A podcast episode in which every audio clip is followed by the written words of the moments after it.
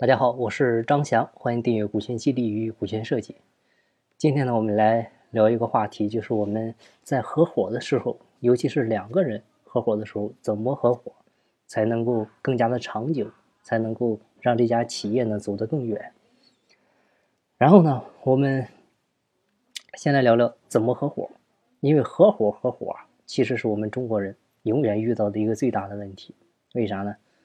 哎，第一个就是我们。国人合伙在一起呢，有时候经常讲感情，对吧？讲兄弟啊，讲江湖道义，他不讲规则，对吧？而且我们这个天生啊，我们的血液里，我们的骨子里其实就没有规则，没有契约这个意识，都是兄弟，对吧？都靠感情，要么同学，要么同乡，要么同桌，对吧？要么同事，所以都是基于我们之前一定的认识，一定的感情维系。然后呢，一起来共同做一个事儿。但是呢，呃，想告诉大家一句话，就是很多的兄弟是 兄弟是合伙呢，最终都会发展成仇人是散伙。我们都说，商业上讲的不是感情，是事情。什么是事情呢？就是因事结情，而不是感情啊，不是感情那个东西。那因事结情是啥意思呢？就我们前提是要把事做好。在事儿的基础上，我们产生的兄弟感情，哎，这个可以理解。但是呢，你不能纯讲感情啊。如果两个人合伙，比如说你找到我，对吧？你说你你想创业，咱俩能不能一块干？那很简单，只要一块干啊，咱俩一谈，那肯定是股份怎么分的问题。那股份怎么分？都是好兄弟，你说怎么分？那好兄弟见面分一半，对吧？咱就五十对五十就行了啊。那前期有没有谈规则？哪谈规则？光谈这个理想了，啊，光谈未来把企业做多大了，光谈这个感情多好了，啊，光谈对未来的一个畅想了。他没人谈规则，啊，更别说提谈那个公司章程，对吧？所以呢，很多的兄弟式合伙发展不好，最终都会成为仇人式散伙。然后呢，就是股份，两个人怎么分？啊？你兄弟是合伙，很多就是五十对五十，或者五十一对四十九啊，一半一，这种呢其实都不太好啊，因为很容易两个人，哎，企业还没怎么着呢，慢慢的就会产生内斗，对吧？就是你现在谁谁离了我也不行，我离了谁也不行，就没人能够做最终的一个决策，对吧？所以这个是最大的问题。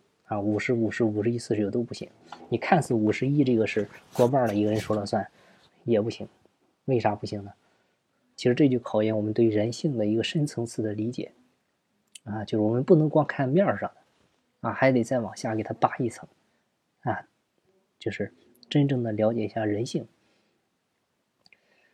嗯，这个给大家举个例子，就是我之前嗯服务过一家企业，啊，合伙。两个人做的很好，啊，这个一帆风顺，什么事没有。但是呢，就是因为有一年年会，这个这个四十九的股东带着他的老婆去参加这个年会。去参加年会的时候呢，嗯，因为一一般企业都有一个董事长发言环节嘛，然后发言的是五十一的那个人，然后四十九的这个这个这个股东的老婆呢就问。哎，老公，你说这个公司你俩是一半对一半不过只不过让他当董事长而已。那为啥他发言你不发言？啊，为啥他说了算你说了不算？好了，就这两句话，四十九的这兄弟瞬间心里就有了阴影。哎，两年没走出来，结果怎么着？自己出去单干了，自己成立了一家公司。所以你股份设计不合理。有时候不光是你两个人的事儿啊，他是可能背后是两个家庭，对吧？然后那具体怎么设计好呢？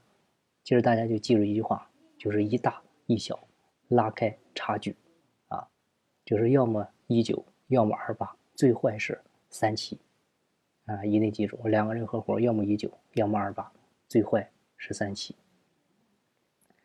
所以呢，最后就给大家几点忠告啊，两个人合伙，因为每个人都认为自己付出多收益少，这个是人性啊。我们也不要站在啊个人的角度考虑，要多站在公司角度考虑。就像夫妻离婚一样，受伤的是孩子，股东散伙呢，受伤的是公司。好了，今天的分享呢就到这儿，希望对你有收获。有更多股权或者管理方面问题，欢迎加我微信详细沟通。进步在西天，精在路上。我是张翔，下期再见，拜拜。